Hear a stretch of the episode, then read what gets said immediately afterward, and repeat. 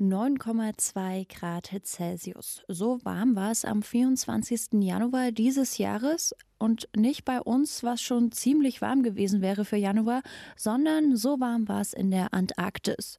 Und auch an mehreren weiteren Tagen war es deutlich zu warm. WissenschaftlerInnen sprechen daher von einer Hitzewelle im Winter 2019-2020. Und solche Hitzewellen können verheerende Folgen für das Klima und die Umwelt haben. Welche genau, darüber sprechen wir heute bei Mission Energiewende. Mission Energiewende. Der Detektor FM Podcast zum Klimawandel und neuen Energielösungen. Eine Kooperation mit dem WWF.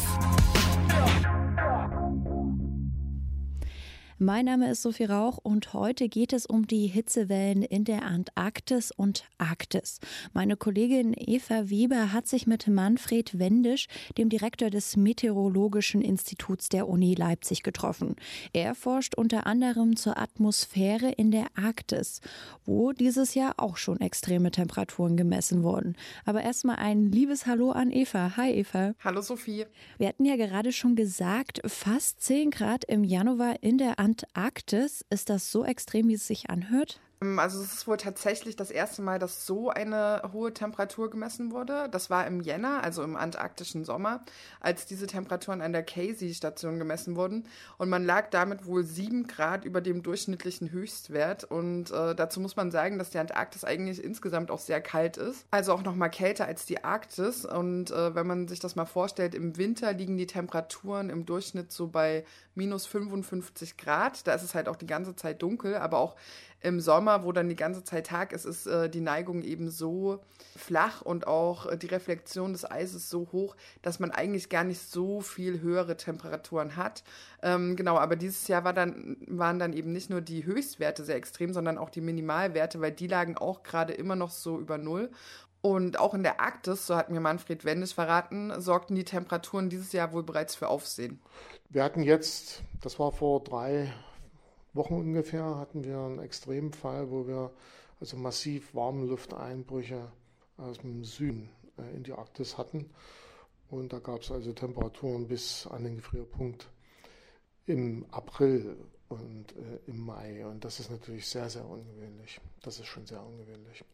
Also können wir festhalten, es ist kein Problem, was nur die Antarktis betrifft, sondern auch die Arktis. Aber wir gehen jetzt nochmal zurück zum Südpol. Ähm, wie lässt sich so eine Hitzewelle denn sich vorstellen? Von welchen Temperaturen reden wir denn sonst? Also von äh, einer Hitzewelle sprechen Wissenschaftler immer dann, wenn an mindestens drei aufeinanderfolgenden Tagen extrem hohe Temperaturen gemessen werden. Und insgesamt sind Hitzewellen in der Antarktis aber wohl recht selten oder waren sie zumindest. Und in der Arktis gibt es da schon mehr Schwankungen. Ja, und Hitzewellen werden wir hier in unseren Breitengraden hauptsächlich aus dem Sommer kennen. Aber warum wird es denn so warm in der Antarktis und der Arktis? Weiß man denn, wie dort solche Hitzewellen entstehen? Also prinzipiell muss man erstmal sagen, dass äh, natürlich immer noch die Möglichkeit besteht, dass es sich dabei tatsächlich einfach um eine natürliche Schwankung handelt und dass sich so ein Trend dann auch wieder umdreht. Aber man kann schon davon ausgehen, dass die Ursache menschengemacht ist, sagt Manfred Wendisch. Ja, erstmal die, die treibende Feder bei all dem ist erstmal die globale Erwärmung. Die ist nicht wegzureden die ist belegt und davon muss man erstmal ausgehen. Und die ist natürlich auch in der Arktis spürbar, allerdings bewirkt die auch noch was anderes. Über der Arktis bilden sich nämlich Wolken, einfach aufgrund dessen, dass äh, es sich dabei auch um eine Meeresoberfläche handelt. Und das hat dann eben auch wieder Auswirkungen auf die Temperatur. Jetzt ist in der Arktis, sind die Wolken, die tiefen Wolken, komischerweise wirken die anders als in mittleren Breiten. In mittleren Breiten, wenn ich eine tiefe Wolke habe, und die entsteht zum Beispiel im Laufe der Nacht, ist die Nacht automatisch wärmer. Mhm. Ja. Am Tag allerdings sorgt diese Wolke dafür, dass es weniger Sonnenstrahlung am Boden ankommt. Es wird kühler. In der Summe wird es kühler in mittleren Breiten durch tiefe Wolken. In der Arktis ist das nicht der Fall. In der Arktis überwiegt dieser wärmende Effekt, einfach weil teilweise gar kein Sonnenlicht da ist. Mhm. Äh, es gibt also Polarnacht und demzufolge gibt es auch kein Sonnenlicht und demzufolge gibt es auch keine erhöhte Reflexion durch diese Wolken und keine Abkühlung. Ja. Das ist wie, das können Sie sich wirklich so vorstellen, wie wenn Sie in der Nacht äh, sich eine Bettdecke drüber ziehen, Das ist auch ein terrestrischer Effekt. Da wird es schön warm drunter, nehmen Sie die Decke weg, frieren Sie. Ja. Ja. Also jeder Vergleich hinkt, aber in gewisser Weise ist er gar nicht so verkehrt an dieser Stelle. Und das ist ein zweiter Prozess, der sozusagen in der Arktis anders wirkt und deswegen kommt es eben zu dieser sogenannten arktischen Verstärkung. Allerdings ist äh, auch hier nicht so ganz klar, was nun wirklich welche Auswirkungen hat, weil es auch einfach unterschiedliche Theorien dazu gibt. Aber insgesamt gesehen ist wohl Folgendes wichtig, nämlich, dass die Arktis sich schneller erwärmt als der Rest vom Globus und dadurch die Temperaturunterschiede etwas geringer werden zwischen der Arktis und den mittleren Breiten. Und dadurch sind sozusagen die Ausgleichsbewegungen die werden dadurch etwas stärker. Also nochmal einfach gesagt, es gibt geringere Temperaturunterschiede zwischen der Arktis und den mittleren Breiten und damit kommt es dann in der Luftströmung zu einer Veränderung. Also wenn man sich das vorstellt, normalerweise ist der Luftstrom sehr, sehr straff. Immer dann, wenn die Temperaturunterschiede sehr groß sind, dann kommt es zu einem sehr klaren Zug. Aber wenn die Temperaturunterschiede geringer werden, dann kommt es eher zu einer Art Wellenbildung in der Zirkulation, also bei den Luftströmungen. Und die wiederum sorgen dann wieder dafür, dass mehr warme Luft in die Arktis kommt. Das klingt erstmal sehr, sehr, ja, sehr anschaulich und sehr, sehr einfach, aber mhm. es ist. Es gibt dazu wirklich eine Debatte und äh, es ist also nicht wirklich klar, dass das der Fall ist, dass also diese sozusagen die weniger Eisbedeckung, die ja auch eine Folge ist dieser arktischen äh, Verstärkung bzw. der globalen Erwärmung, dass die eben mit dieser Zirkulationsänderung zusammenhängt. Das, wie gesagt, es klingt einfach, aber die einfachen Lösungen sind nicht immer die richtigen. Also man sieht, es braucht einfach noch sehr viel mehr Forschung diesbezüglich. Hm, und ich glaube, Eva, da müssen wir uns auch erstmal damit abgeben weil man weiß ja, dass solche Forschungen vor allen Dingen in Arktis und Antarktis ziehen sich ja bekanntlich auch über mehrere Jahre, bevor man da irgendwas Handfestes sagen kann. Aber was wir vielleicht schon mal festhalten können, ist, dass es auf jeden Fall zu warm ist. Aber da gibt es doch bestimmt auch einen Unterschied, beziehungsweise wann sprechen wir denn von warmen Temperaturen und wann sprechen wir von Hitzewellen? Also ja, genau. Äh, grundsätzlich stimmt das erstmal. Es ist insgesamt wärmer geworden in der Antarktis und Arktis, ähm, beziehungsweise die Warmlufteinbrüche werden auch einfach häufiger im antarktischen Sommer, was eben auch die Eisschmelze verändert, wie mir Manfred Wendisch erklärt hat. Also es gibt äh, wissenschaftliche Beweise, würde ich es nicht direkt nennen, aber äh, wissenschaftliche Hinweise, dass es, wenn wir stärkere Warmlufteinbrüche haben und solche starken wie im Januar, Februar, solche Warmlufteinbrüche gehören da wirklich dazu, dass sich dann die Schmelzsaison natürlich eher einstellt und das Zufrieren auch später anfängt, dann im Herbst.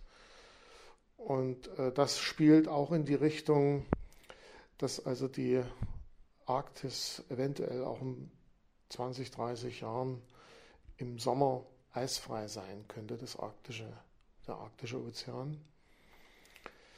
Denn ähm, im Moment ist es also so, dass diese Eisbedeckung rasant abnimmt in den letzten 20, 30 Jahren.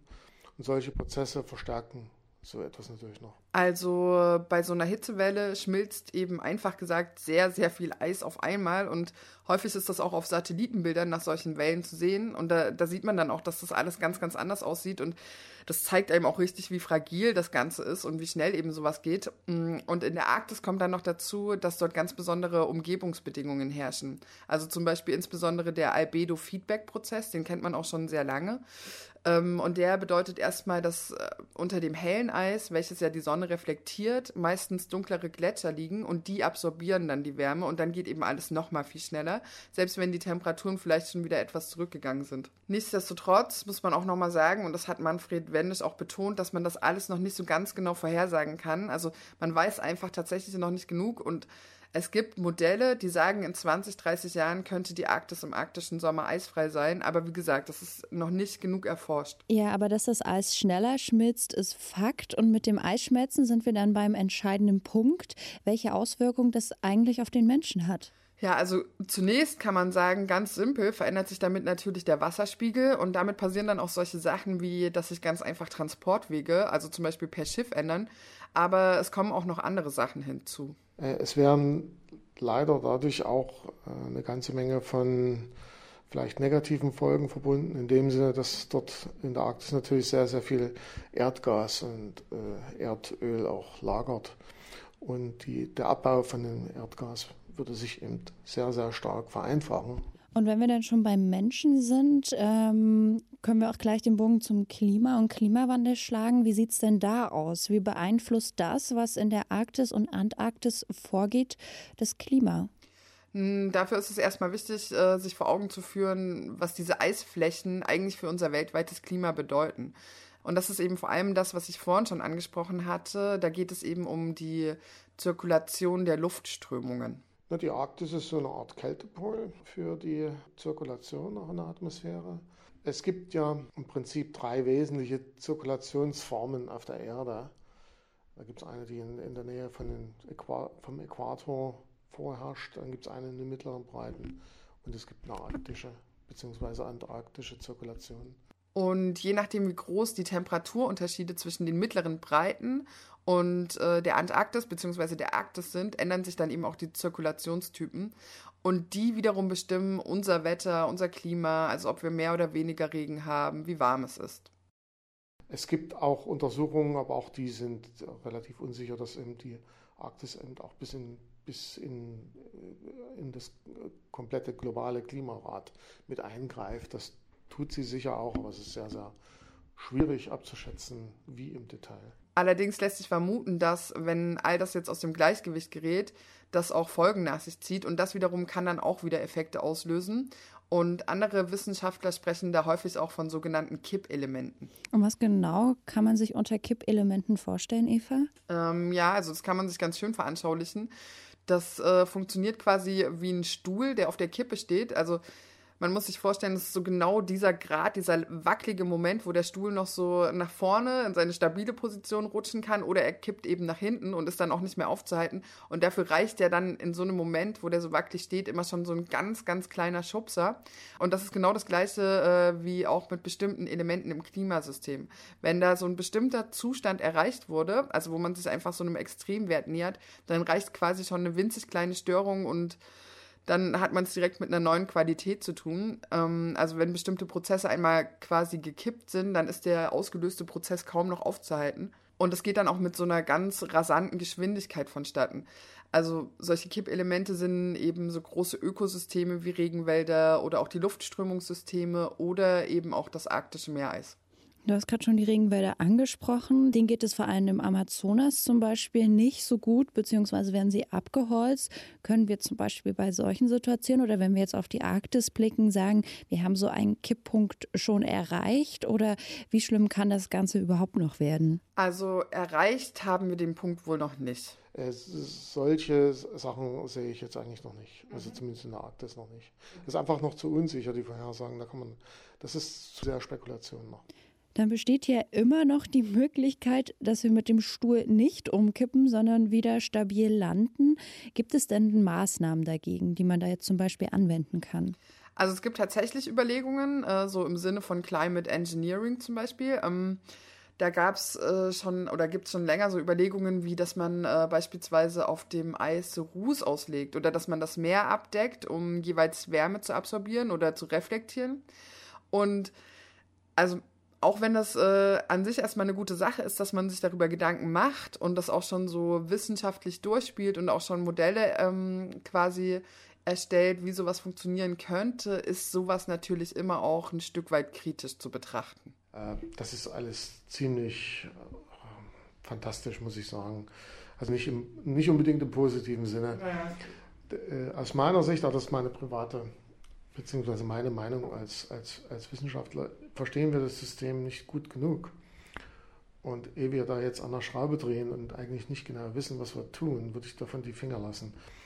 Äh, es gibt allerdings äh, dieses sogenannte Climate Engineering, wo also versucht wird, äh, Techniken zu entwickeln, um zum Beispiel die globale Erwärmung oder den CO2-Ausstoß zu na, nicht zu minimieren, beziehungsweise die Folgen dessen zu minimieren. Also uns muss einfach klar sein, die Ursache, die Mutter allen Übels sozusagen, das ist der Ausstoß von CO2. Und wenn wir also nicht vernünftig genug sind, das zu reduzieren, dann dürfen wir uns nicht wundern, dass, dass wir also mit Problemen zu kämpfen haben. Das hat Manfred Wendisch, der Direktor des Meteorologischen Instituts der Uni Leipzig, meiner Kollegin Eva Weber gesagt. Die beiden haben sich über die Hitzewellen in der Antarktis und der Arktis unterhalten. Dir erstmal vielen Dank, Eva, dass du dich damit ausführlicher beschäftigt hast und uns mehr dazu erzählt hast. Immer gerne. Und damit sind wir auch schon am Ende dieser Folge Mission Energiewende. Danke euch fürs Zuhören und wenn ihr die nächsten Folgen nicht verpassen wollt, dann abonniert sehr gern diesen Podcast, falls ihr das nicht schon längst getan habt. Und wenn ihr Themen habt, die wir hier mal besprechen sollen, dann schreibt mir gerne eine Mail an klima@detektor.fm und auch über Feedback zu den Folgen freue ich mich immer. Also dann hören wir uns beim nächsten Mal wieder. Mein Name ist Sophie Rauch. Macht's gut und bis bald. Mission Energiewende. Der Detektor FM Podcast zum Klimawandel und neuen Energielösungen. Eine Kooperation mit dem WWF.